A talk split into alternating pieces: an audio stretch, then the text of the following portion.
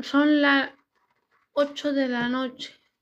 ¿Ella, Amparo, tiene alguna hija? Ya no. Sí, tiene Mónica y Javier. Eh, pero no, quiero decir que eh, en el cole ya no. No, en el cole no, ya, ya va al instituto. A Mónica iba tercero, Al tercero sí, tuyo, al tercero tuyo, al tercero tuyo. No, pero te quiero decir, eh, ¿la estuvo en el colegio de ahí alguna vez o no? En el colegio, claro, desde los tres añicos.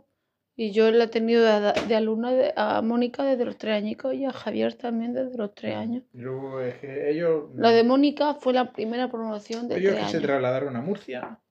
Sí, ya se ¿dónde- fueron a Murcia, al ranero, ¿Dónde al ranero. Aquí, eh, aquí un poquito más arriba Ah, y aquí se, quedó, se lo quedó su hermano, el piso. ah.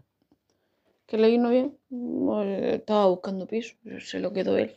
Mm. Bueno, que hemos dicho que son las 8 de la noche. Vale, vamos a ver si consigo superar este día y abrir la puertecita número 21. Vamos para allá, que ya empieza la última fila y ya se está viendo ya que esto se termina. Queda penita, pero fin. A ver, cuidado, a ver si nos cargamos algo. Tenemos una pieza de puzzle que va a llevar la letra F, F de Francia, F, F, G, H, I y tenemos también una chocolatina de un euro y, y hasta ya no hay nada más. Cerrado. Y ahora tenemos, a ver, pieza de puzzle. Esta lleva la, la F.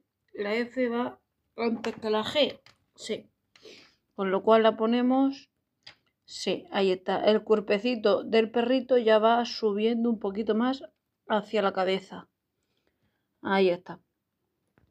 Y ahora la moneda de euro vamos a intentar llevarla al su lugar, que es la casilla número 12. Ahí está.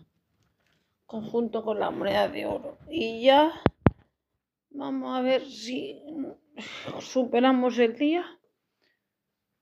Y mañana más.